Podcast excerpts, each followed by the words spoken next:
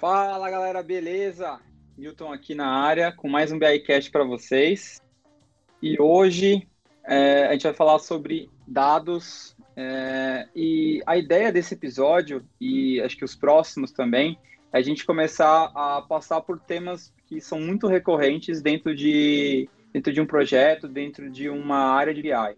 Então a ideia é que nos próximos. Esse, esse será um, um, um, um episódio inicial que a gente vai fazer de uma série aí de, de, de temas que vão é, percorrer aí o, o, mundo de BI, então a gente vai falar sobre dados, a gente vai falar sobre TL, a gente vai falar sobre Data Warehouse, a gente vai falar sobre aplicações, dashboards. Então, se você tem o interesse de conhecer mais sobre a área, com mais profundidade, é, recomendo super você acompanhar o nosso feed aí. Então, assine nosso feed e fique ligado. Bom, hoje comigo, como sempre, Pedro Carvalho. E aí, Pedrão, beleza? Fala, Milton. Tudo bem, gente? Show. E Marco Beltrame. E aí, Marcão, tranquilo? Tranquilo, galera. Satisfação aí. E essa série com certeza vocês vão adorar. Tô preparado. Bora, Milton. Vamos começar Show. esse podcast. Legal.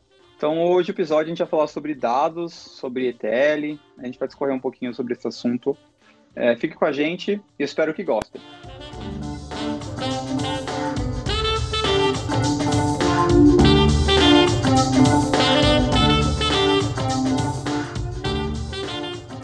Bom, bom Marco, o que você tem para falar para a gente aí sobre dados? Opa, então, vamos lá. É, como o próprio Milton já disse, né, a gente vai seguir uma série importante. Acho que tudo tem um início para qualquer carreira, e para a carreira de BI é importantíssimo você saber essa linha cronológica, onde a gente pode traçar um paralelo desde um dado de um, de um, do dado, né, como que a gente vai citar hoje, que é uma informação como se fosse a nossa matéria-prima. Sem ela a gente não consegue fazer nenhum tipo de análise até chegar em um modelo de negócio e projetos que a gente pretende estabelecer daqui para frente. E essa ideia eu acho que partiu da galera aqui vai ser bem legal para todos. Dados, tá. Dado é a nossa matéria-prima, né? O que dizer de dados, né? Dados é o plural de dado. Ok, nossa, grande coisa, beleza. Mas aí, o que, que é o dado, né?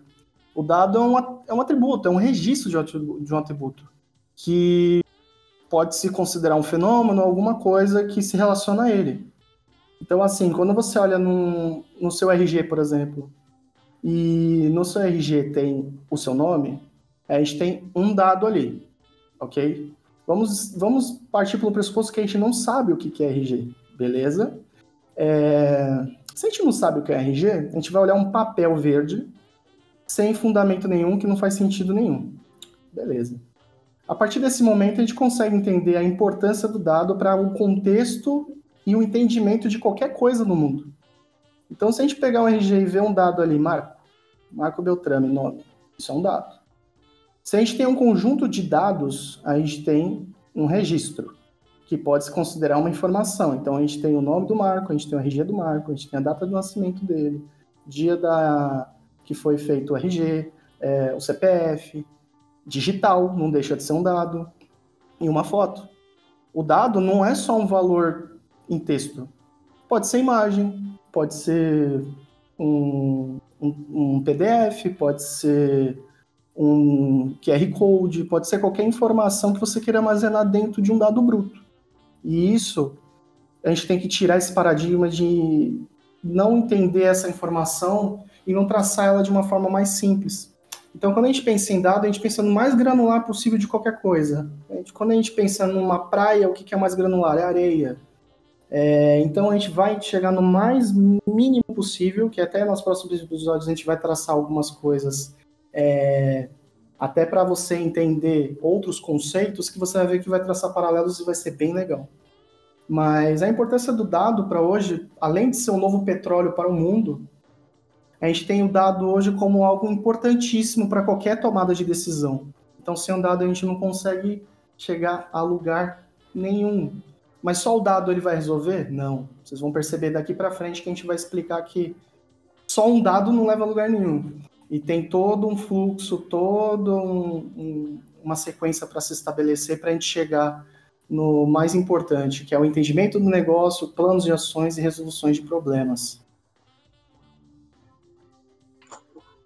É até legal você comentar, Marcão, sobre essa questão do, de ser o petróleo, né, o novo petróleo. É, eu vejo o dado como o combustível do BI, né?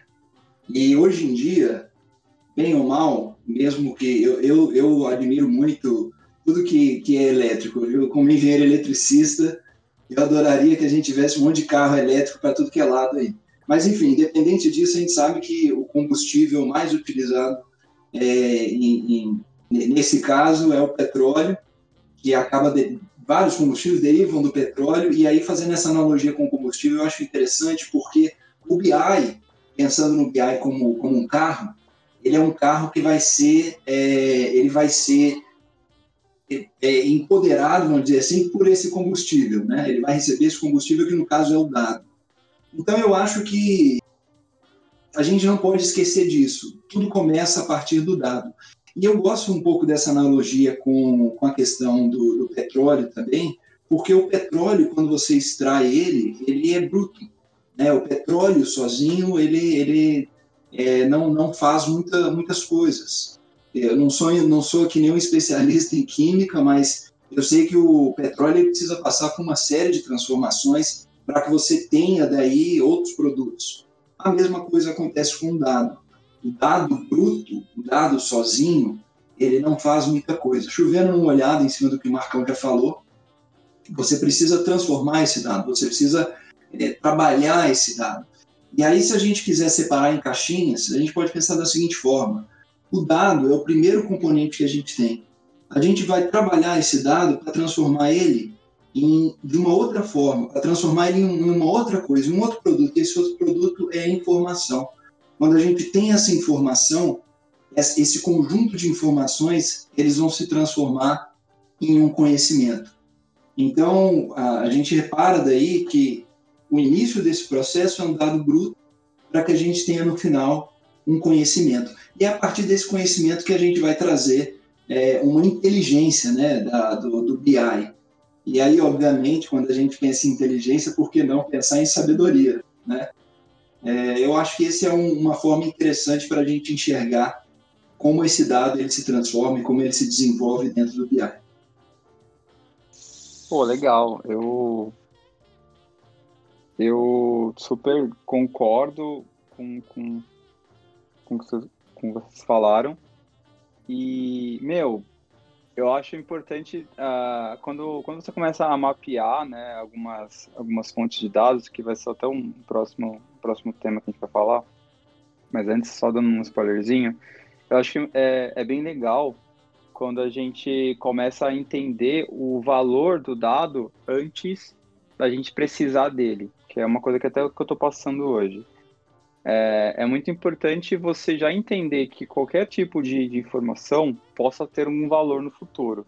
Lógico, é muito, é muito fácil você julgar, vou armazenar tudo e beleza, só para armazenar. Mas você tem uma leitura já que você pode utilizar esse dado no futuro, vai te gerar menos estresse menos problema também lá na frente, né? Por, por que eu estou falando isso? vamos supor que você não esteja armazenando por algum motivo os dados de logística XPTO na sua empresa. Porque não precisa, ninguém usa isso e tudo mais. E aí daqui seis, um ano, daqui seis meses, um ano, você vai precisar fazer uma leitura, alguma análise que, que venha, que venha a entender a melhor operação da logística e tudo mais.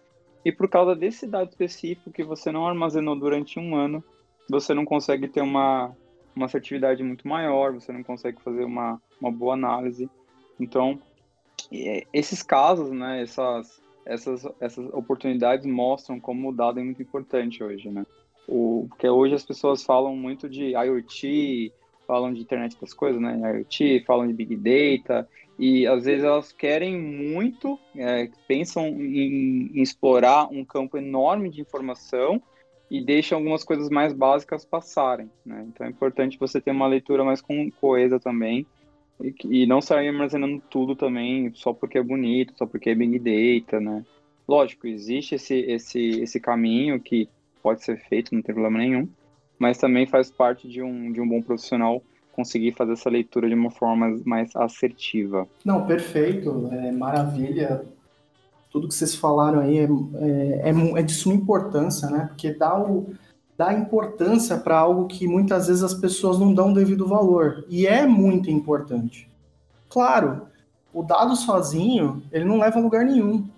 Mas o conjunto dos dados que forma registros, que forma entidades e que forma análises, e isso é muito importante. Então, tudo tem um início na, na vida, para tudo. Traçando até algumas ideias, né, de até a, a, algum paralelo, como até o próprio Pedro disse, comparando com petróleo, né? Assim, hoje, é, é para muitos de BI, inclusive até as pessoas que vão entrar na área, eles não veem importância em saber isso. E eu acho super fundamental você dar importância ao dado. É, claro, eu não preciso, às vezes, trabalhar ele diretamente, mas quanto mais eu souber de onde está vindo, qual é a origem dele, qual é o papel dele, qual é o processo de carga dele, facilita o meu entendimento do negócio. Que nem, por exemplo, é, traçando uma outra ideia, um paralelo de uma outra ideia, por exemplo. Quando eu vou no supermercado, eu vou comprar açúcar. Só que eu quero saber de onde vem esse açúcar. A tendência as pessoas hoje em dia é saber de onde que vem, quais são os ingredientes tudo, mas até pouco tempo atrás, e para muitas pessoas, não quer saber. Ah, tá escrito açúcar? Vambora. Ah, vou comprar manteiga, margarina. Vambora. Só que por trás disso, você tem a cana-de-açúcar, que é a nossa matéria-prima. Você tem o processo da fabricação disso. Você tem o armazém que vai armazenar isso. E você tem um açúcar no final mas muita gente não liga para da onde vem a origem, né, do, do açúcar em si. Ela quer ter o açúcar. Então, assim, só para entendimento do processo, a gente vai estar tá traçando, é, tra tratando, desculpa, vários assuntos agora durante esse tema que é bem legal e vocês vão gostar muito. E vocês vão entender cada vez mais e vai ficar cada vez mais claro para vocês o, é, cada processo, cada etapa e a gente vai justificar o conceito e como ele funciona, que eu acho fundamental todos saberem. Pô, legal. Eu só queria fazer um comentário super rápido antes de a gente terminar esse bloco, que é quando eu fiz, quando eu fiz a minha, a minha, a minha graduação, hum, eu, eu, eu, tive um trabalho que era é, construir um banco de dados e a gente construiu um banco de dados a partir de uma conta de luz. Né? Então a gente pegava uma conta de luz e entendia as informações que tinham ali, e a gente fazia uma construção de modelo relacional e tal, uma coisa que a gente vai explicar depois, tá, gente? Mas a gente fez uma construção de modelo relacional, entendeu as tabelas que a gente ia, ia, ia construir, normalização e tudo mais. E quando você bate o olho numa conta de luz, você fala, ah, tem alguns dados ali, o quanto você consumiu, é, o CPF da pessoa, o, o endereço, e aí você começa, cara, a, a ver o quanto de informação tem em uma conta de luz. E aí você começa a construir aquele monstro e ficou assim um banco de dados enorme. E é muito legal você conseguir ver isso de uma forma prática. Você começa a, a dimensionar o quanto existe é, de informação que é, que é produzida no mundo que, que é consumida também. E aí, Vamos, vamos, vamos partir aqui para um, um outro assunto que é totalmente relacionado com isso e acho que dá, dá sequência, que é a seguinte.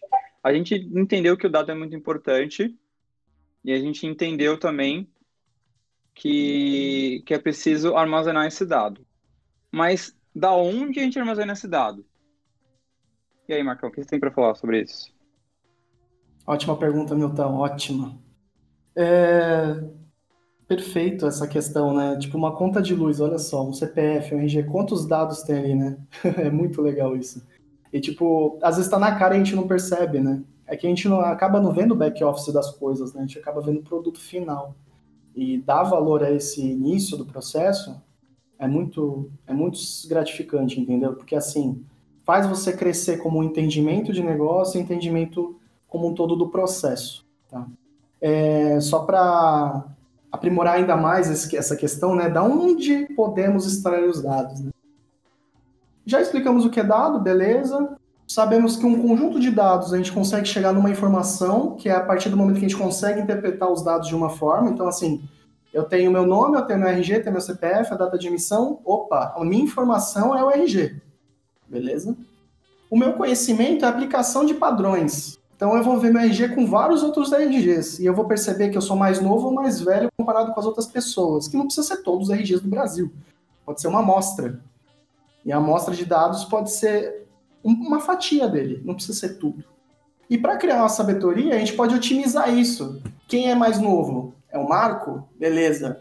Vamos, tra vamos é, traçar algumas aplicabilidades de marketing na minha empresa para que o Marco, não que a empresa vai ter os RGs, tá? Mas vamos tratando de conhecimento, né? Vamos pegar aqui o entendimento do Marco, sabendo que ele é mais novo da, ou mais velho, tanto faz, e vou traçar um plano para ele seguir esse caminho. Mas beleza, todo dado precisa de um armazém de dados, beleza? Ótimo, maravilha. Estamos falando de dado, tá, gente? A gente não está falando ainda de, de outras informações já tratadas de negócio, estamos falando de dado. O dado precisa estar em algum lugar, tá? Pode ser esse dado, pode estar num sistema de gerenciamento de banco de dados, né? Que a gente fala sistema um SGBD, né? Que a gente tem como conhecimento. E todos os sistemas hoje em dia têm isso. Ah, mas, ô Marco, é, eu tenho uma planilha aqui. Eu tenho uma planilha, eu guardo algumas informações, não quer dizer que é um dado? É, não, não quer dizer que eu tenho armazenagem de banco de dados? Você tem. E assim, isso que é o legal. Tipo, você pode extrair os dados desde um CRM, um RP da vida, de uma empresa com uma estrutura bonita, bem organizada. É, a gente pode pegar de planilhas né? A gente pode pegar de SQL, aplicações da web, é, sites do governo.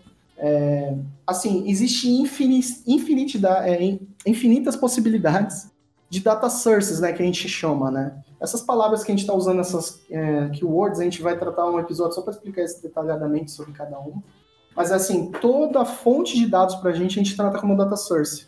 Então, assim, continuando no processo de açúcar, eu quero fazer um bolo. Tá? Minha ideia é um bolo.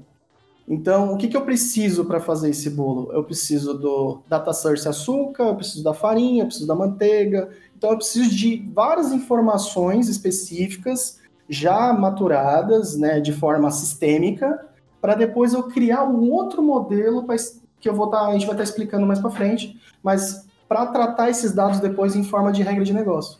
Então, assim, existe infinite, infinite, é, infinitas possibilidades de data source. E, e, assim, Pedrão, qual é o, sua, o seu dia a dia, assim, o que você percebe de, dos data sources que você já teve? Você tem algo a agregar, falar, assim, pra gente sobre esse tema também, pra gente mandar bala? Claro, sem dúvida, Marcão. É, tem, uma coisa interessante, eu não sei se vocês já pararam para pensar sobre isso, é uma provocação sobre BI. Uh, a gente não, não gera dados, né? Eu acho que assim, o, o intuito do BI não é gerar dados, o intuito do BI é trabalhar com dados que já estão ali. Então, a primeira coisa que eu acho que todo mundo precisa entender, quando você começa um projeto de BI, você não está preocupado em, em, em, criar novos dados. Você está preocupado em, primeiramente, entender quais dados já estão disponíveis. E aí, por isso que eu acho que é fundamental essa visão que o, que o Marcão trouxe sobre as fontes de dados. Normalmente, se você está num contexto de empresa, você vai ter sistemas de gestão que já vão ter armazenado uma série de dados ao longo do tempo. É, esses dados vão estar em algum lugar, talvez de maneira descentralizada.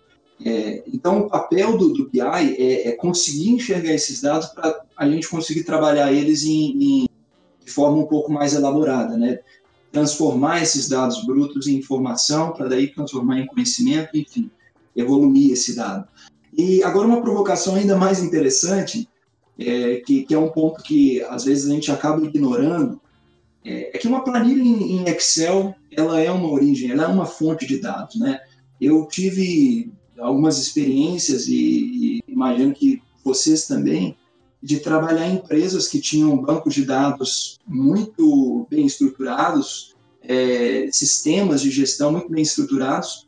Só que o que acontecia é que as pessoas, né, elas estão acostumadas naquele hábito delas de trabalhar com planilha de Excel. Então você tem é, essa infinidade de planilhas de Excel, né, essa quantidade aí quase infinita de planilhas Excel, de Excel espalhadas pela empresa e outras fontes de dados também é, que elas simplesmente não estão no sistema. Então, fica aí uma provocação, e até aproveitando, Marcão, Marcão e Milton, a gente está falando aqui de dado, e usando a analogia né, do, do CPF, do RG, enfim, da conta de, de luz, esses dados, eles são dados que normalmente eles estão estruturados de alguma forma. É, Para a pessoa que está ouvindo a gente, o que, que, a gente pode falar sobre essa questão de dados que são estruturados e dados que não são estruturados? É, vocês conseguem contribuir de alguma forma com isso, Milton? Diga lá, meu cara. Cara, eu tô revendo a minha carreira inteira você falando. é, é, muito engraçado, realmente, quando você começa a, a sair do campo da acadêmico, da teoria, e começa a ver a prática, a prática é muito diferente do que você uh, estudou. Então, quando você estuda, você acha que tudo é simples, tudo vai vir bonitinho no banco de dados, é, normalmente essas fontes de dados vêm de um grande ERP. Para quem não sabe o que é um ERP, é um sistema de gestão da empresa. Então, normalmente eles usam o SAP, algum, algum, algum RP da TOTUS. Vocês vão ver muito falar disso. E aí essa, essa, esse monte de, de, de informação vai para um grande data lake ou um data warehouse e você consegue trabalhar o dado. Não, é, não, não funciona assim na prática. É, muitas empresas que estão começando principalmente um projeto de BI, de armazenamento de informação, começa a, o cara que está trabalhando com isso, ou a equipe que está atuando nisso, começa a entender a, como as, a, as empresas e muitos profissionais da, das empresas começam a armazenar os dados. É, e assim, eu estou falando exatamente o que o Pedro falou, planilha, planilha de Excel, eu tenho uma planilha, o, cara chega, você chega para o cara financeiro, putz, precisava dos dados financeiros, então, ah, então, tem uma planilha, uma planilha aqui boa, cara, fiz uma macro, e aí você vai entender, cara, tem um monte de dado semi-estruturado, né, que, que você não consegue portar de uma forma tão fácil. Tem muito dado não estruturado, e aí estou falando de papel, estou falando de arquivo, estou falando de um monte de outras coisas, é, e hoje a gente tem outros tipos de dados ainda com, com, com Big Data aí, então vídeo, áudio, imagem, etc. É muito louco isso, porque você imagina que você, vai chegar lá, vai ter uma, uma tabela com, com, com, a, com a informação bonitinha para você trabalhar, não é assim a realidade. É um desafio, né? Não é algo para você se, se, se ficar desanimado, tá? É mais um desafio para você conseguir estruturar isso, como você conseguir fazer uma leitura disso. É, é, mas é exatamente esse é o ponto que te transforma num bom profissional. Se você só consegue trabalhar com dado estruturado, você vai ficar na média. Então, é exatamente o ponto que você tem é, uma, uma oportunidade aí para se tornar um profissional diferenciado. Cara, eu vou conseguir estruturar isso, eu vou conseguir trabalhar o dado de outra forma, não tem problema. Obviamente, não vão ser todos os casos com sucesso mas aí fica um desafio para você que está começando aí na área também. E aí, Marco, o que tem para falar? Perfeito, Newton. Realmente, né? Que louco, né? Quando a gente está na faculdade, às vezes a gente não dá a devida atenção para essas aulas, né? E quando a gente começa a ver o dia a dia, como elas são fundamentais, saber o básico, o princípio, assim, de tudo, né? É, é aquele negócio, a faculdade acaba dando um pontapé para você e, e assim, cara, ele vai te dar o caminho, mas ele não vai te ensinar a fazer o que tem que fazer as coisas. E assim, qual ferramenta você vai usar e etc. Isso são especializações. E é maravilhoso esse ponto, é maravilhoso esse ponto que você citou, que é perfeito. E falando do Excel também, que é bem legal, é assim, antes do Excel, eu quero mostrar assim que tem três diferenças hoje, né? A gente tem três tipos de dados que a gente pode encontrar hoje, tá? É, a gente tem os dados estruturados, que é onde a gente encontra aí sistemas de gerenciamento de banco de dados, sistemas, né? Todo, todo sistema, no, no fundo, ele tem um banco de dados por trás, tá?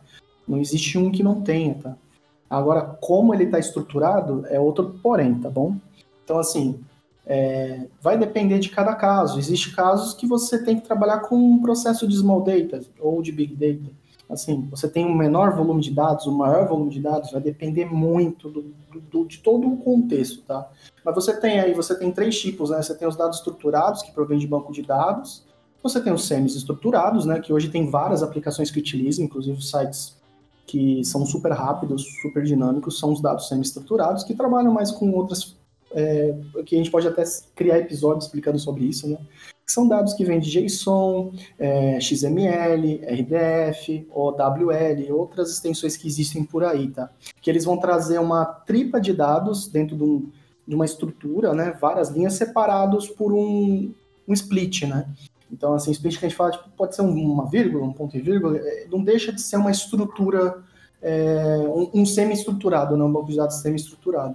E isso hoje é uma evolução, né? A gente consegue ter um dado hoje muito mais rápido, trazendo da fonte do, bebendo da fonte, né, dos semi-estruturados. E temos os não estruturados, que, que a gente acabou comentando, tem um Excel, um texto, um TXT pode ser uma pode ser um, um mini banco de dados. Pode. Mas é aquele negócio, você tem que ver até onde o Excel pode te ajudar nesse período. O Excel tem aquela limitação. Não pode ter duas pessoas mexendo ao mesmo tempo e editando a mesma planilha, por exemplo. Tá? Um sisteminha simples, sei lá, você tem que mudar uma meta, mudar um ajuste, mudar um, um detalhe de um, de um relatório ou de algum dashboard que você tem que fazer. Ah, eu quero incluir metas. Mano, uma planilhazinha resolve. Agora, tipo, eu vou cadastrar aqui todos os meus atendimentos com cliente no Excel. Surreal, não existe. Mas olha, existe, viu? Muitas, muitas planilhas por aí, até em terminal portuário, tá? E é surreal mesmo, é surreal. Ao ponto das pessoas ficarem desesperadas quando um Excel corrompe ou quando trava o computador. Porque um Excel chamando outro Excel é tipo praticamente um Incept, um filme origem de Excel. Mas aí, é... Milton, é, você tem algum comentário? A gente pode passar para o próximo tema? O que, que você tem Não, tem um comentário para falar super rápido assim. Eu, se eu, eu, tinha um professor que se você, se você, se ele ouvisse você falar que um banco de dados pode ser um CSV, um TXT, ele ia te, ia te matar. Porque tem que, na, na visão dele, banco de dados é um sistema de gerenciador de banco de dados, tem que ter segurança, tem que não sei, não sei o quê.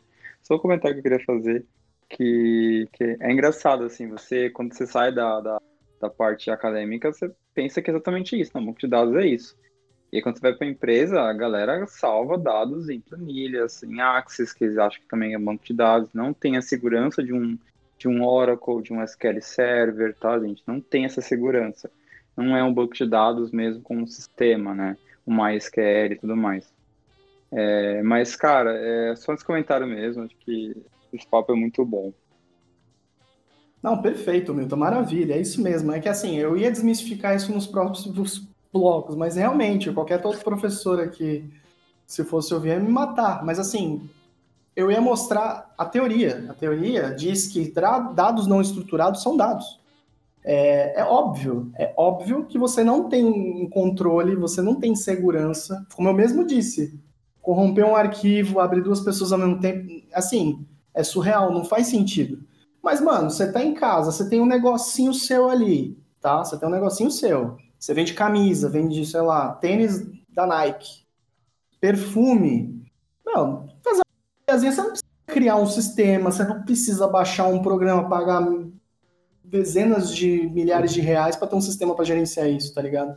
Então, assim, você pode muito bem usar uma planilha. E não deixa de ser uma forma de armazenar dados, entendeu?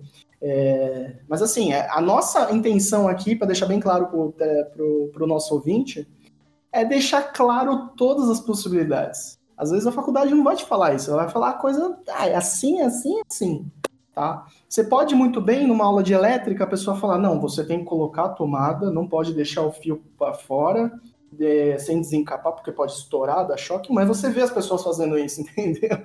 É, infelizmente, não é boa prática, mas existe isso, e a nossa intenção é deixar bem claro isso para o ouvinte, para que muitas coisas, muitas é, paradigmas sejam quebrados, né? Porque assim existe, existe. E a função sua, que a nossa intenção aqui é resolver esses problemas com, da melhor forma possível. E não é em Excel, pelo amor de Deus. que isso, cara. Excel é vida. Mas é, aproveitando, Marcão, só um último comentário nesse assunto. Você comentou sobre questão de paradigma. E, assim, só uma consideração legal, eu, eu, pelo menos acho legal. A gente tem essa tendência de ficar dando nome para tudo, né? Então, às vezes é um processo que sempre aconteceu. É, você vai lá, corta um pedacinho desse processo e dá um nome diferente para poder né, vender, às vezes, um produto. Eu, eu vejo que isso acontece muitas vezes. Então, várias coisas que são é, renomeadas para ter um apelo marqueteiro talvez melhor. E aí, assim, é, eu, eu tenho uma visão sobre essa questão de dados estruturados, não estruturados, semi-estruturados, e o que quer que pode, possa aparecer aí no futuro, né? Pode ser que eles deem outras classificações, é, mas para mim é uma forma simples de entender, tá? É, eu, eu enxergo que assim, existe a realidade, e a realidade é uma coisa que a gente nunca tem uma visão plena sobre ela. A realidade que eu vejo é diferente da realidade que você vê, é diferente da realidade que cada um de nós enxerga. Então a realidade é algo que ela ela tá ali, mas a gente não sabe o que é. E existem existem os nossos modelos de como é essa realidade. É, então assim, para mim, toda vez que você de alguma forma tenta modelar a realidade, você criou uma estrutura, você estruturou essa realidade. A gente vai tocar logo mais sobre essa questão de, de modelagem. É, eu já estou até dando um spoiler aqui, mas eu acredito que assim o fundamental é entender o seguinte: quando a gente fala em dados não estruturados, muitas vezes são dados que é, eles, eles estão estruturados sim, só que de uma forma que não, não é a forma como eu quero utilizar eles, né? E aí dando uma, fazendo um, dando um exemplo fácil de entender, se eu tirar uma foto, por exemplo, de um, de um texto, né, de uma página de um livro, é, essa informação, essa foto, se é um arquivo digital, ele está estruturado, ele está estruturado em, em posições e, e, cores de um, de um pixel, por exemplo, dessa imagem. Só que essa estrutura não me permite é, trabalhar esse texto de uma forma diferente, não me permite ela simplesmente fazer, por exemplo, uma, uma análise de como está sendo a emoção da pessoa, do, do texto que está escrito, da frase que está escrita, enfim. E aí o que, que eu faço? Eu reestruturo, eu transformo esse dado de uma forma que eu possa sim fazer esse tipo de análise. E aí a gente está falando de, um, de uma parte de um processo é, que é um processo de extração, transformação e carregamento de dados, que acredito que é o que a gente vai falar agora, né, não, Marcão? Sim, sim, sim, mas eu, aproveitando até o que você disse, né, e comentou agora há pouco, eu acho importante a gente falar de uma coisinha antes e desmistificar muita coisa aqui, hein? Nosso papel hoje é desmistificar muita coisa. É, a gente falou de faculdade, a gente falou aqui de relacionamento do banco, a gente falou de dado, informação, sabedoria, beleza. Mas assim, para fazer todo essa, essa, esse sistema como um todo funcionar, essa orquestra funcionar e tocar uma música suave, muito boa, que todo mundo queira ouvir, você precisa de tudo na vida, né? Que muita gente não dá o devido valor, que são as documentações. Quando você está na faculdade, você ouve o seguinte: ah, quando você for na empresa, é, falando específico de, é, específico de, de faculdade de TI, tá? Por um exemplo, tá? Mas assim, ah, quando você estiver na empresa, você vai ter lá uns diagramas, você vai ter alguns modelos de entidade de relacionamento, né? O famoso MER, né? E normalmente quem vê é o MER três pontinhos, né? Nas empresas, porque assim, é, não existe, não existe. Às vezes o MER é uma pessoa. Você chega na pessoa assim, você chega na área assim, quem entende do negócio? Fulaninho de tal. Ah, beleza, é, não tem nenhuma documentação? Não, documentação sou eu. Aí você chega lá, o cara sabe tudo mesmo. Mas se esse cara aí, mano, ah, mudar de empresa, morrer, Deus me livre, mas. Cara, é aí que entra a parte de documentação, que a gente talvez vai. Talvez não, a gente vai tratar sobre documentações nos próximos episódios, né? Que é um tema super importante, que às vezes as pessoas dão devido valor. Mas o MER tá aí. O modelo de entidade de relacionamento quando uma empresa tem um modelo bem estruturado, às vezes dá para você fazer direto de uma aplicação, né? Assim, dá para você descobrir, mas é na raça. Então, assim, saber o que a tabela tal cruza com qual informação que faz tal tipo de coisa, isso é só com o tempo que você vai descobrir. Tipo, tabela de pedido aqui, beleza, tabela de pedido. Tabela de pedido tem, tem o que no pedido? Ah, eu tenho todo pedido tem um cliente, tem um produto, tem um. Ah, tá, tem um cliente, beleza. Vamos ver aqui, tabela de cliente. Ah, essa aqui é a tabela de cliente, beleza. Tabela de todo cliente tem um telefone, mas o cliente pode ter um, um telefone ou mais. Ah, um para muitos. A gente pode ter mais telefones por cliente. Então a gente cria uma outra. É... outra tabela de cadastro, vamos supor assim, para é, linkar essa estrutura e vai criando um grande grafo, aonde no centro, às vezes você vai ter várias tabelas transacionais que vão fazer transações, tá? Pensando na transação, na maior aplicabilidade dela hoje em dia, transações financeiras. Cada transação financeira a gente traz como o ponto central de um grafo. E desse ponto central, a gente pode traçar um, essa, esse relacionamento com outras informações. Então, assim, essa transação bancária é de qual banco? Tem uma tabela de banco lá para descrever. Essa tabela é de. Essa transação é de qual cliente para qual, para qual destino? Tem as tabelas de cada um, e assim vai crescendo essa teia de aranha gigantesca, que aí você consegue traçar é, paralelos onde o que, que é um dado transacional, onde você tem. Normalmente, os dados transacionais é a base que tem mais registro, a tabela que tem mais registro no, no sistema.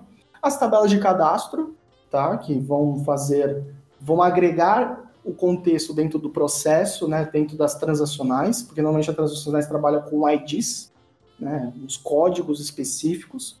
E esse código ele sempre vai se referir, ao quem. Então, se você tiver no sistema, eu posso ter um código 162, 163 seu Pedro, 164 seu Milton.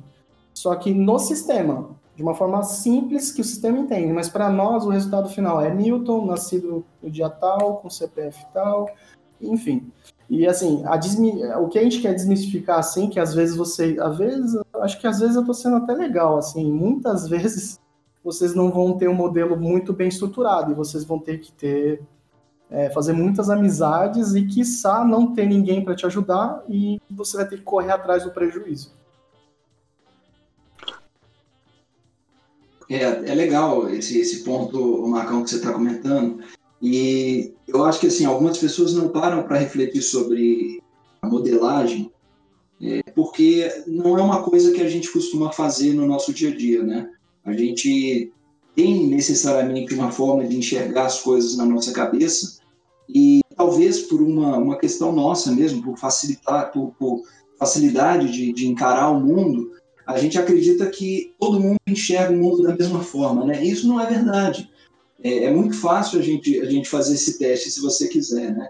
É, uma pessoa ela consegue olhar um objeto por uma perspectiva e uma outra pessoa vai ver o mesmo objeto por uma perspectiva completamente diferente. Então, se você pedir para essas duas pessoas descreverem esse objeto, elas vão dar descrições totalmente diferentes. E aí eu acho que é fundamental é, quando você está participando desse processo de construção, por exemplo, da, da, sua base de dados, na verdade até antes, né, da base de dados mesmo, mas o entendimento de quais são os dados que você vai trabalhar, e você tem essa modelagem muito bem feita, né? E para ter uma modelagem muito bem feita, é fundamental que você converse com as pessoas que estão inseridas no negócio, para que elas consigam te passar uma visão muito completa, ou pelo menos mais completa possível, sobre aquela realidade do negócio com base nessa visão do que é real para aquele negócio, que você vai começar a fazer uma modelagem mais eficiente. É fundamental, então, que você envolva os usuários nessa modelagem. E aí, assim, o, o Marcão comentou aqui muito bem essa questão do, do MER, é uma, uma forma de você conseguir trazer toda essa, essa abstração, você trazer esse conceito é, trazer toda essa administração de uma forma conceitual, que seja fácil para que todo mundo consiga enxergar, é desenhando esse modelo de entidades e relacionamento entre, entre essas entidades. Então, acho que esse é um, é um caminho muito bacana para a gente começar a falar do, do, dos dados. Né? É, só um ponto, acho que para traduzir um pouco mais para quem é um pouco mais leigo, é, que é muito comum a gente ter esses termos e essa, achar super natural falar deles. Mas imagina que uma pessoa que não, nunca ouviu falar disso, é difícil traduzir isso na cabeça dela, tá? Então, você, você que está tá ouvindo, imagina que o banco de dados, ele é, uma, ele é um reflexo do mundo real, tá? Então, o que está acontecendo no mundo real é refletido de uma forma que, que, que, que armazena as informações de algum, de algum fato que está acontecendo no mundo real, tá? E você vai ouvir muito falar sobre fato de dimensão, que é exatamente isso. É, você tem que armazenar o, as ocorrências acontecendo na sua empresa de alguma forma dentro do banco de dados. Quando você constrói um banco de dados para um sistema, para um RP, alguma coisa assim, existem as normalizações. né? O que, o, o que é uma, uma, uma normalização? É o que o Marcos falou mais cedo. Você tem uma relação de um para muitas dentro de uma tabela. O que seria isso? Você tem, por exemplo, por, por exemplo, uma tabela de clientes e você tem o mesmo cliente fazendo vários pedidos. Então, é uma relação de um para muitos. E, e aí você tem que fazer algumas normalizações para poder é, garantir a integridade dos dados dentro do banco de dados, tá? É, é muito complexo a gente falar é, aqui sobre isso, é, então a gente vai dar uma passada um pouco mais, mais superficial mesmo, tá? É, e aí, quando você começa a, a traduzir essas informações que vêm de um banco de dados normalizado, que normalmente é um banco de dados de, de, de produção, né, que é um banco de dados que armazena dados de um sistema, você precisa trazer esses dados para um mundo de BI, para um mundo de, de, de, análise de dados de uma outra forma, porque você vai, você vai ter que fazer algumas relações um pouco mais rápidas ou um pouco mais intuitivas do que acontece num banco de dados mais normalizado, entendeu? Então, você tem uma tabela, por exemplo, só para clientes, uma tabela só para cidades, uma tabela só para estados, uma tabela só para CEPs, uma tabela só para telefones, etc. E aí, quando você vai construir, por exemplo, uma dimensão de, de cliente, você começa a, a, agrupar algumas informações. Você tem uma dimensão com as informações do cliente, com seus telefone, com, teu, com telefone, com e-mail, com endereço e etc. E por que a gente está falando disso? Quando a gente começa a trabalhar com BI, existem diversas formas de você construir um modelo de, de entidade de relação. A mais comum dentro do mundo de BI é o famoso Star Schema, tá? Então pesquisem aí depois que é o modelo estrela. O que, que é isso? Você tem uma fato, uma tabela central, tá? Que normalmente acontece o fato de alguma coisa dentro da sua empresa. Por exemplo, uma venda. Então, eu tenho uma venda e essa venda é o meu fato, né? quando, quando ocorre uma venda numa empresa, acontece um, um fato. Em volta dessa fato, né, em volta desse fato que acontece, que é uma venda, existem dimensões. Dimensões de quê? Dimensão de tempo, existem dimensões de localidade, dimensões de cliente, dimensões de, de vendedor, por exemplo, de filial. Então, quem vendeu, onde vendeu, uh, quando vendeu, uh, o que vendeu, entendeu? Então, acho que até tem um, tem um, um, um, layout padrão, assim, um formulário padrão que normalmente se usa quando você começa a fazer uma, algumas entrevistas com os stakeholders, com quem você vai é, lidar com o projeto, são aquelas oito perguntas, né? O que, quando, onde, quem, como, por quê, com que frequência e quantas vezes. Você começa a entender melhor o que está acontecendo na empresa, né? O como é, acho que o mais importante é como acontecem as coisas na empresa, para você conseguir fazer esse reflexo dentro do banco de dados, dentro da base de dados, porque você começa a fazer essas análises muito mais estruturadas nisso, entendeu? Então, acho que é importante as pessoas de casa é, terem essa leitura um pouco mais é, palpável, assim. A gente falando alguns termos, fica um pouco difícil das pessoas entenderem, tá? E aí depois a gente começa a entrar em outros temas que vão ter a questão de relacionamento, aí tem chaves primárias, constraints, etc. Mas é um outro papo, um outro assunto que a gente vai tratar num outro episódio. Acho que era só isso que eu, que eu tinha para falar. E aí, falando um pouco mais sobre, é, acho que como a gente consegue pegar esses dados de um sistema, né? Então, por exemplo, a gente começa a extrair os dados de um RP. A gente começa a tratar, é, pegar esses dados de lá. A gente tem, pega esses dados de uma forma muito bruta, uma forma crua. E existe todo um trabalho em cima disso para a gente tratar esses dados depois a gente vai carregar esses dados em um outro lugar, um outro, outro lugar, desculpe, que é o famoso ETL, Extract, Transformation and Load. Sobre ETL, o que você tem para falar? O Hamilton, é isso aí. É, dando até um, um ponto de finalização, né, que você comentou ali, que é fundamental realmente toda essa explicação para o público. Por isso que eu quero reforçar aqui que vocês sempre acompanhem, coloquem no feed, siga a gente aqui acompanhe todos os episódios, porque a gente quer deixar o melhor possível para vocês tentarem entender da melhor forma possível, tá? Assim, às vezes, por isso que a gente tem várias pessoas de características diferentes justamente para a gente agregar nesse conhecimento. Então, assim, muitas vezes assuntos muito técnicos, talvez a gente pode, a pedido de vocês, entrar mais a fundo nos próximos episódios, mas a nossa intenção é mostrar para você de forma, forma bem clara, sucinta, assim, tentar também traçar alguns exemplos, para explicar o contexto como um todo. E, claro, a partir do momento que você tem um modelo bem normalizado, sistêmico, bonitinho, tudo redundando, é, redondo, é, redondo de uma forma perfeita, é, muitos aqui vão falar para mim que talvez não saibam o que é ETL, mas saibam o que é um relatório, por exemplo. Ah, eu quero um relatório de, de pedidos feitos pelo do fulaninho tal. Mas para chegar nesse cara, a gente tem um processo aí, que a gente vai estar tá explicando talvez na próxima o, a, o nível 2 disso, mas antes de chegar nisso, a gente tem uma etapa. Antes de chegar no Data Warehouse, a gente tem uma etapa ali bem importante, que na verdade não podemos falar de etapa, né? É como se fosse uma ferramenta. É, essa ferramenta ela faz como o próprio Milton disse, ela faz a ideia, o conceito dela é você extrair os dados, transformar e carregar. Então, quando você faz esse processo, você está querendo chegar a algum lugar. Se você está chegando a algum lugar, você sabe muito bem o que você quer fazer. Tá? É, então, o ETL, dentro de um processo de BI, é fundamental o conhecimento e entendimento disso. Porque aí, saber o que é dado, às vezes não é tão necessário, digamos assim, para a maioria das vagas disponíveis, mas saber um ETL é fundamental, tá? Porque aí aumenta um pouco mais as probabilidades de você ter a necessidade de fazer isso. É, muito, muitas vezes, assim, em várias empresas hoje em dia, você tem dois, três, quatro sistemas para fazer funções específicas. Você tem um CRM, às vezes, para cada coisa. Então, até tem um projeto que eu fiz que eu vou estar tá talvez explicando para vocês com mais calma nos próximos episódios, mas assim, no show, por exemplo, você tem uma empresa que você quer saber o no show, você tem as agendas e as realizações.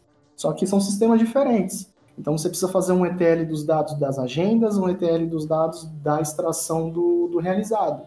Que pode ser qualquer coisa, pode ser um aeroporto, pode ser um exame, pode ser qualquer coisa que venha a ter uma agenda. Tá?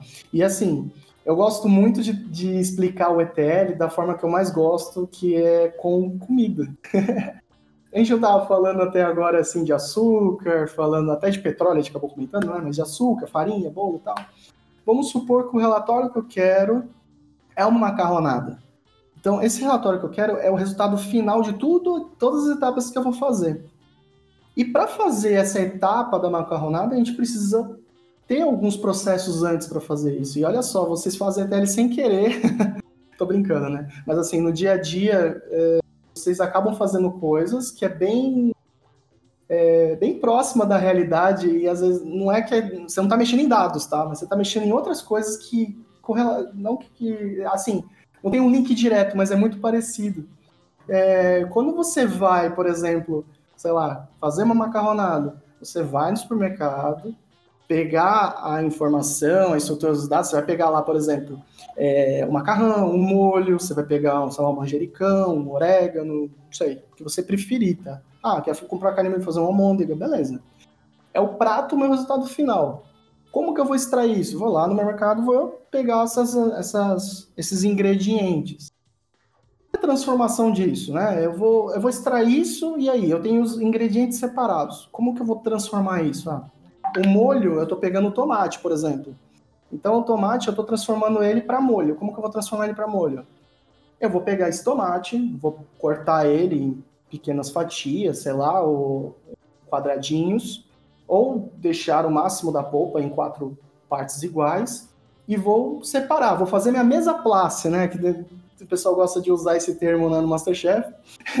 Mas assim, eu vou fazer toda a transformação dos meus ingredientes para que eu consiga fazer a minha macarronada. Então, eu vou temperar a minha carne, eu vou cortar o meu tomate em várias fatias para chegar no molho, eu vou separar alguns ingredientes específicos, vou pegar meu manjericão, vou tirar do talinho, vou colocar só as folhinhas. E assim por diante. Vou cortar minha cebola, picá-la direitinho, cortar meu alho, enfim. Aí depois eu vou preparar isso. E para preparar depois eu vou o quê? Eu vou carregar no meu pratinho, né? meu PFão aqui, vou comer um quilo de macarronada. Mas, brincadeiras à parte, a ideia, gente, é vocês entenderem todo o processo. E resumindo, eu tenho que extrair os dados de algum lugar. Vou extrair do sistema, beleza. O que, que eu preciso transformar?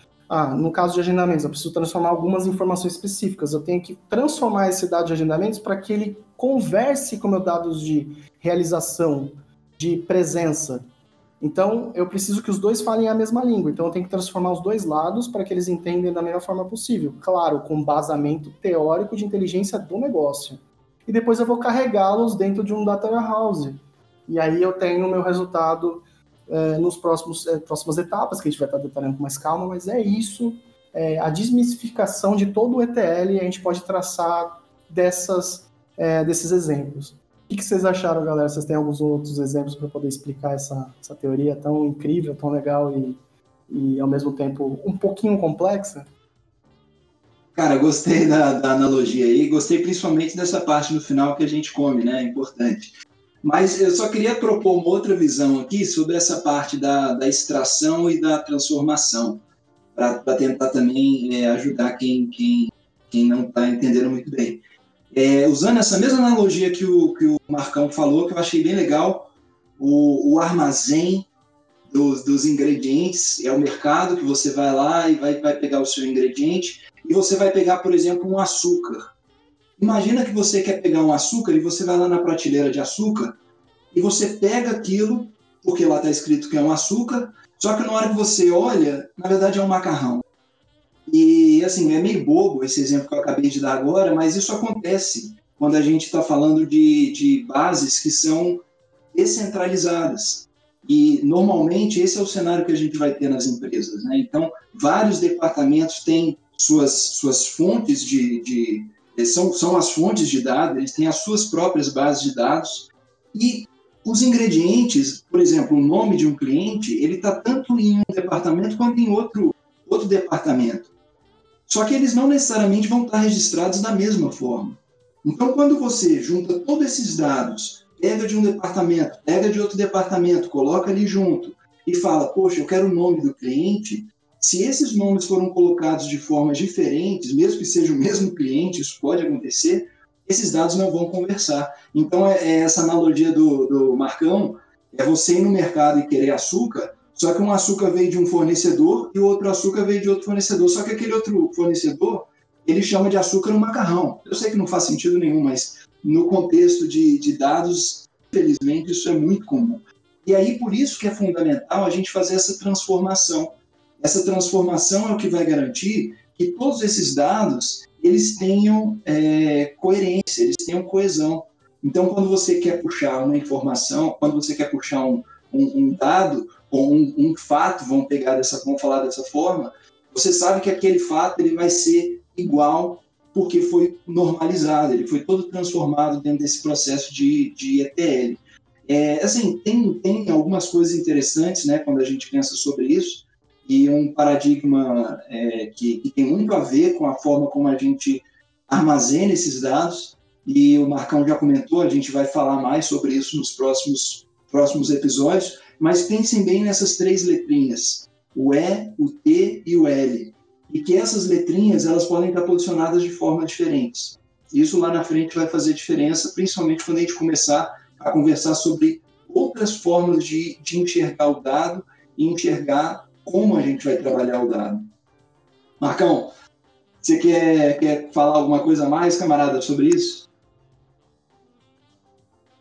Sim, sim, é, é, fundamental entender o negócio, né? Perfeito, Pedrão, perfeito. Você entender o negócio é muito importante, porque senão realmente você vai lá na prateleira pegar um, um açúcar, mas você vai lá encontrar um sal.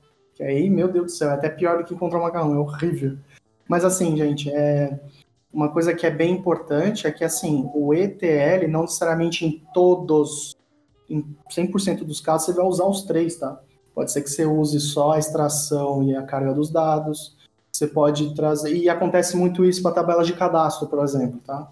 Tabelas de clientes, essas coisas, você não faz a transformação. Mas tabelas de negócio, por exemplo, que a gente falou que são as transacionais, as transações, né? O Milton até explicou de uma forma bem mais simples você tem muita transformação. Então, nem, não necessariamente para tirar um, quebrar um outro paradigma aí, não necessariamente você tem um ETL.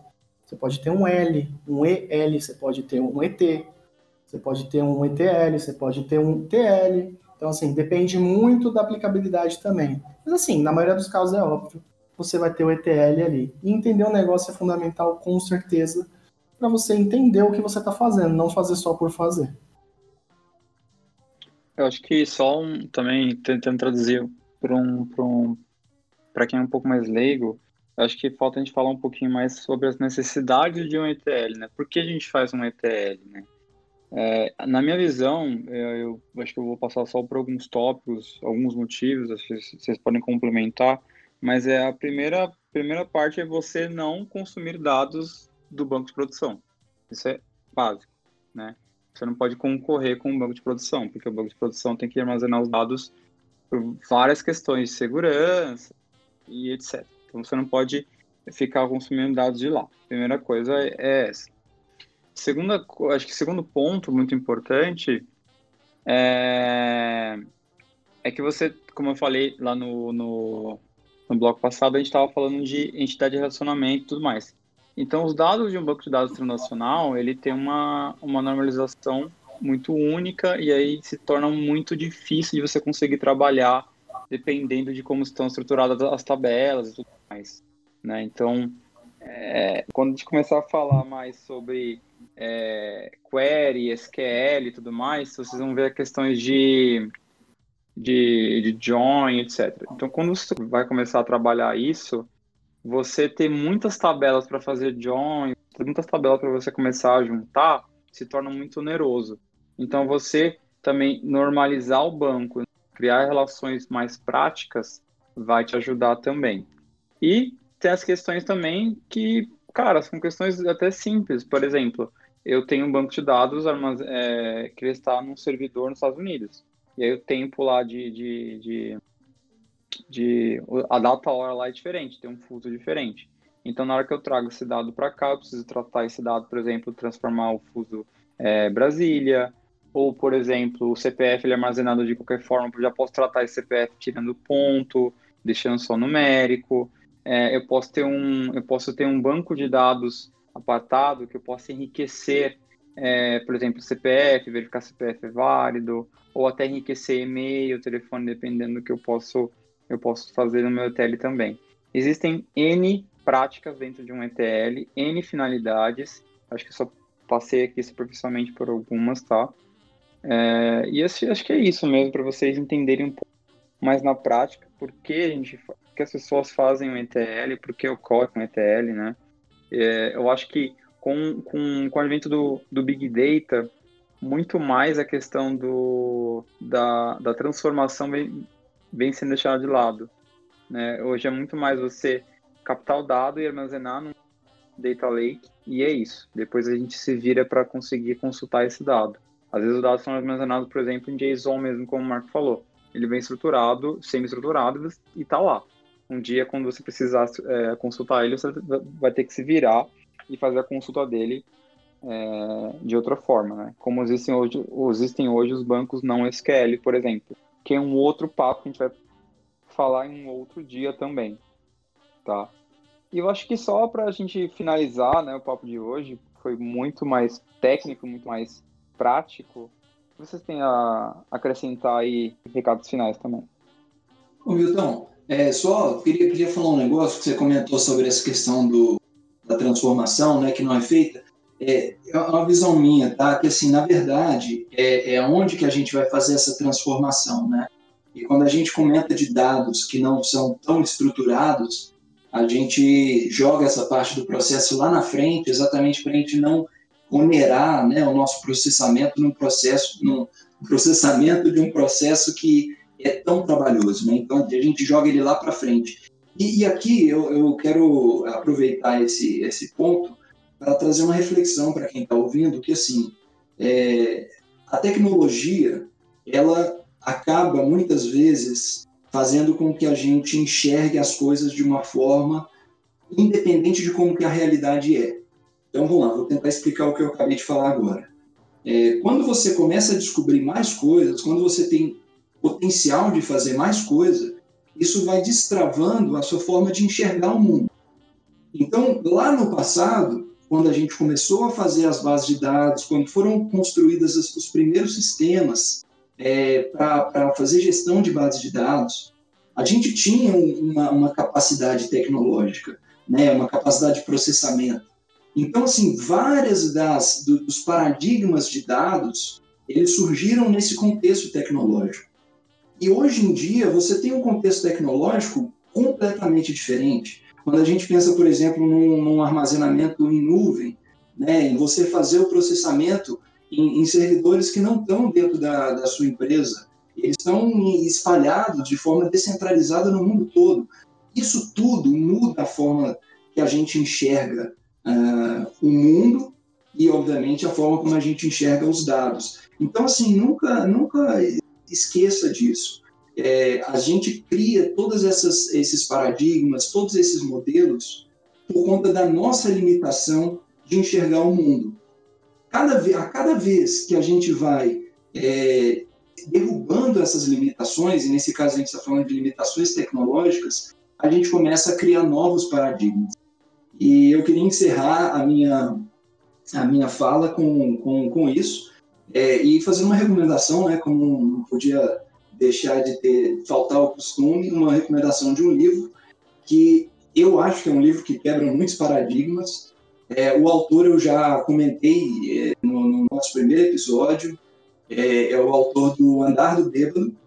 É, eu não vou tentar falar o nome dele aqui de novo para não passar vergonha, mas ele tem um outro livro muito interessante chamado Subliminar. Não é um livro especificamente sobre é, base de dados e sobre BI, não mesmo, mas é um livro que, na minha visão, ele, ele, ele traz exatamente essa, essa, essa questão sobre os paradigmas e como que a gente vive muitos paradigmas sem se dar conta desses paradigmas. Então eu recomendo muito esse livro, Subliminar. Procurem, eu garanto que vocês vão gostar bastante dessa leitura. Ótima leitura, Pedrão. Isso aí mesmo, tá certo. É... E assim, só para dar uma finalizada também, antes de qualquer outra, outro ponto que a gente venha falar, é... ETL, é, como qualquer outro processo que a gente venha trabalhar dentro de BI, você tem ferramentas também para serem utilizadas, né? A gente não vai estar aqui fazendo propaganda, falando das ferramentas, mas tem diversas ferramentas que podem te auxiliar isso.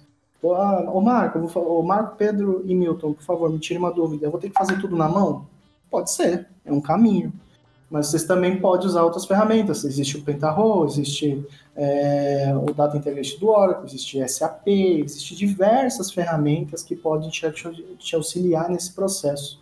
Então, não necessariamente você precisa saber fazer tudo, mas é, o entendimento do negócio é para mim é sempre é fundamental. A maturidade de você ter o entendimento do negócio, transformar ele num dado bruto em uma sabedoria dentro da sua empresa, uma inteligência, dependendo da, do, da complexidade, do volume dos dados que você tem, isso é, é a ideia, é, é o maior é o maior resultado que a gente quer trazer aqui para vocês nessa, nesse episódio de hoje. É, reforço que é importante, siga a gente nos próximos episódios, vai ser bem legal esse, esse modelo que a gente está traçando. A gente está com um conceito bem legal para tentar explicar todos os processos. Não falar por todos, como a gente já comentou no primeiro segundo episódio, para dar aquele contexto, agora a gente vai tentar desmembrar vários assuntos que podem gerar outros assuntos. Então fica com a gente que a gente vai é, traçar muitas coisas, é, muitos objetivos e muitos, é, muitas quebras de, paradigma, de paradigmas também. Uma notícia que eu queria passar é, para muitos, ou para alguma parte dos do nossos ouvintes, que é interessante, que foi uma notícia que eu vi recentemente, eu esqueci até de compartilhar nas últimas, nos últimos episódios, né, que é, para quem estiver interessado, a USP também está oferecendo curso de ciência de dados, óbvio dá uma olhada lá, tem preço dela, etc. Mas é, uma, é algo novo, é interessante, talvez, para quem gosta. São notícias que vão brotando, né? São curso de ciências de dados não tinha, é um bacharelado, é bem, bem interessante. E um livro que eu poderia sugerir é o do Carlos Barbieri, né? Esse livro eu posso estar falando para vocês que é muito bom, que é de Business Intelligence, que é de modelagem e qualidade dos dados. Eu acho que vai dar uma ajuda boa para vocês. Legal, Marcão. Obrigado aí, obrigado Pedro também pelas referências aí. É, acho que uma indicação que eu queria dar para vocês, eu não, não, me lembro se a gente já falou sobre ele, mas é o Data Warehouse Toolkit. Né? É uma bíblia é, do, do Ralph Kimball, ele é o pai do Business Intelligence. Então, se você quer se aprofundar bastante nesse tema, é uma ótima pedida. É uma bíblia muito densa a leitura, mas assim, é um, cara, é onde você consegue encontrar o máximo de informação sobre é, esse mundo. E um, uma dica de leitura um pouco mais leve, eu acho que vai, se você quiser começar por algo mais simples, eu recomendo muito um livro chamado Business Intelligence e Análise de Dados para a Gestão do Negócio. É, os autores chamam Ramesh Sharda e Dershin Dillon, e também Efraim Turban. Tur, Turban, não sei se pronunciar. É, é, um livro bem bacana, eu li faz, faz algum tempo já, mas é, te recomendo, tá? E, galera, acho que é isso. É, eu super, super fico, fico feliz em, em, poder compartilhar e também muitas experiências aqui que eu, que eu, que eu ouvi de vocês. E, e assim, quem está em casa, fiquem ligados, a gente vai continuar essa série, tá? A gente vai passar por outros temas dentro do mundo de BI, tá? A ideia é que você conheça mais o, o dia a dia de um, de um profissional de Business Intelligence, análise de dados, etc., acho que o termo está até um pouco mais velho, né? Acho que as empresas têm até mudado mais para Data Analytics ou outro termo, tá? Mas saibam que o trabalho é o mesmo, né? O Data Science hoje era o Data Mining ontem, então é, é mais os termos mais bonitos do que realmente o trabalho mudou de forma tão, tão brusca, tá? E é isso, galera. A gente espera que tenha gostado, tá? A gente fez com muito carinho. E é isso aí, galera. E valeu. Valeu, Milton. Valeu, Marcão. Valeu, pessoal. Até a próxima. Valeu, galera.